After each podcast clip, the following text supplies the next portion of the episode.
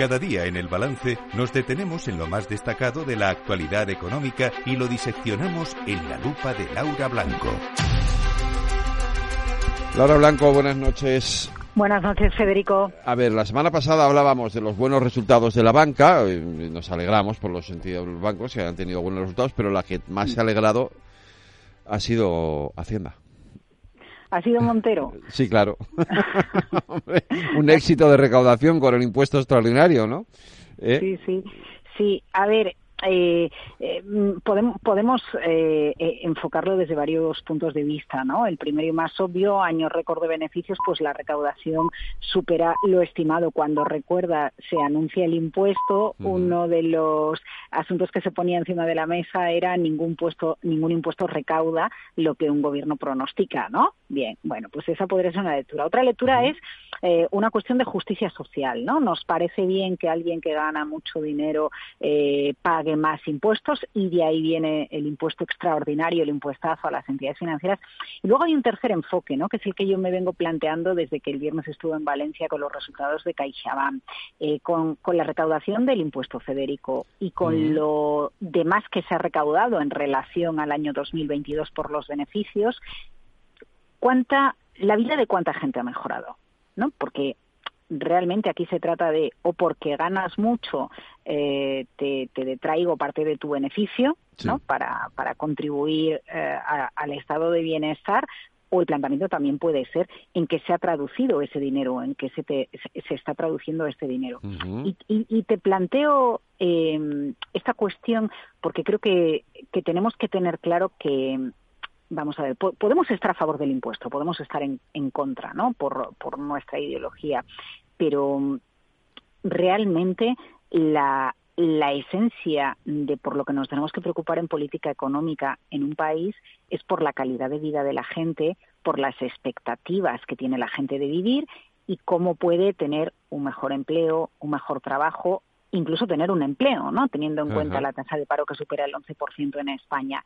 ¿Cómo se traduce la recaudación por el impuesto a la banca eh, en la mejora de la vida de la gente. Y yo creo que es muy difícil que cualquiera de nosotros dé respuesta a esa pregunta, porque al final lo que nosotros necesitamos es un mercado laboral ágil, empresas que inviertan, que no despidan, que tengan ganas de contratar, que si tienes contratado a alguien a tiempo parcial le amplíes la jornada para que sea a tiempo completo. Y entonces a veces soy un poco mala, Federico, y pienso si eso del impuesto no será una cuestión eh, política, eh, ideológica, pero no acaba de traducirse en la práctica en una mejora de la vida de la gente. Porque si eso no es así, incluso aunque estuviéramos a favor del impuesto, estamos fracasando en, en la política económica, porque el, cometido de cualquier gobierno es mejorar la vida de la gente. ¿no?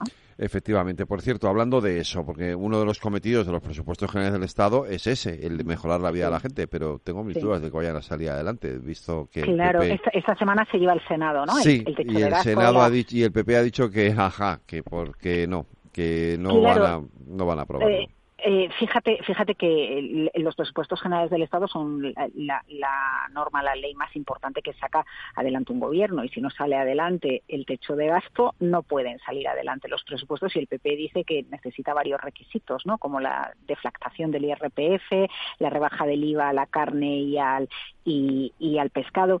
Y aquí otra vez vuelvo a ser mala, pero porque me lo pones en bandeja, cómo se negocia y qué bien se negocia con unos cuando se quiere y cómo no se negocia con otros cuando no se quiere, ¿no? Porque, fíjate, yo no estoy a favor de que se rebaje el IVA a la carne o a la, a la, al pescado. Sí que creo que la cuestión de deflactar el IRPF pues es una cuestión que, que que, debería estudiarse, ¿no? Y, y, de hecho algunas comunidades en el tramo autonómico lo están haciendo.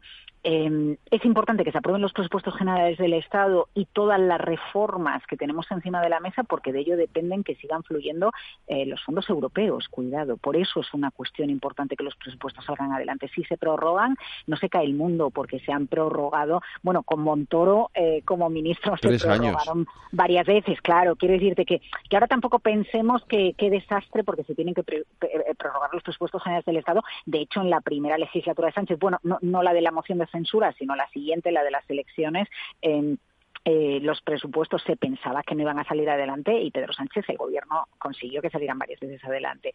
La, la cuestión es, y me parece que tiene una lectura completamente política todo esto, es cómo en unos temas de país negocio todo lo que haga falta, ¿no? Eh, adaptando las leyes a la finalidad que, que, yo quiero conseguir. Y aquí incluso, como con el tema de la banca, Federico, habrá quien esté a favor, habrá quien esté en contra, pero en unos casos se negocia y aquí se va a negociar.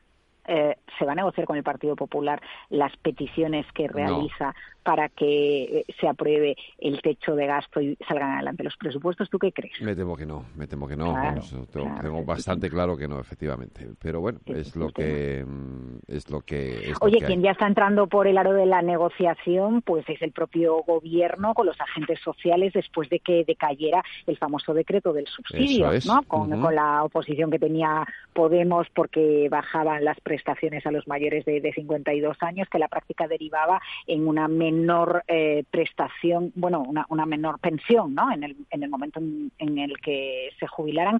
Y bueno, ya han empezado las reuniones, han empezado esta semana, han empezado este lunes y parece que todas las partes, por lo que sabemos, han llevado propuestas y hay ganas de negociar. Así que, otra vez, cuando hay ganas de negociar y que las cuestiones salgan adelante, bueno, pues la, política sirve para eso, ¿no? para negociar y para acercar posturas. para eso debe de, servir, efectivamente, para, para, para que cada uno sea capaz de, también de, de, ceder y de, y de, y de generar puntos de encuentro, ¿no? Que es lo que debería sí, ser. Sí, lo que pasa es que es verdad que, eh, bueno, pues puede ser por, por, cuestiones ideológicas o puede ser por, eh, bueno, por conveniencias eh, también. Claro, y por no dar un brazo a torcer, ¿no? Porque al final tu imagen pública o en este país lo que hacemos es entender que tu imagen pública se debilita si negocias con el partido de la oposición para que algo pueda salir adelante. Oye, que a lo mejor hay alguna ventana de oportunidad y acaban negociando y,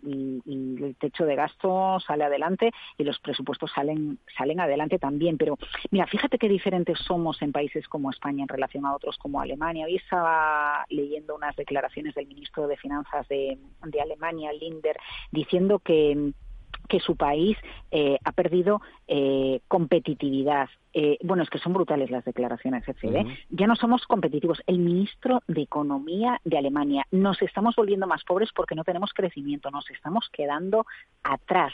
Fíjate el cambio de enfoque la diferencia en el enfoque que tiene un ministro de Economía de Alemania cuando ve que su país se estanca, que tenía mucha dependencia de Rusia y de ahí derivan todos los problemas que tiene eh, ahora Alemania. Por eso la OCDE hoy le da menos crecimiento a economías como la alemana o la francesa que a la española, ¿no? que, nos da un crecimiento previsto del 1,5%. Pero qué diferentes son en algunos países de Europa en relación a cómo tomamos la política en casa. ¿eh? Mañana más lupa aquí en el balance Laura Blanco. Boas noites. Boas noites, Federico.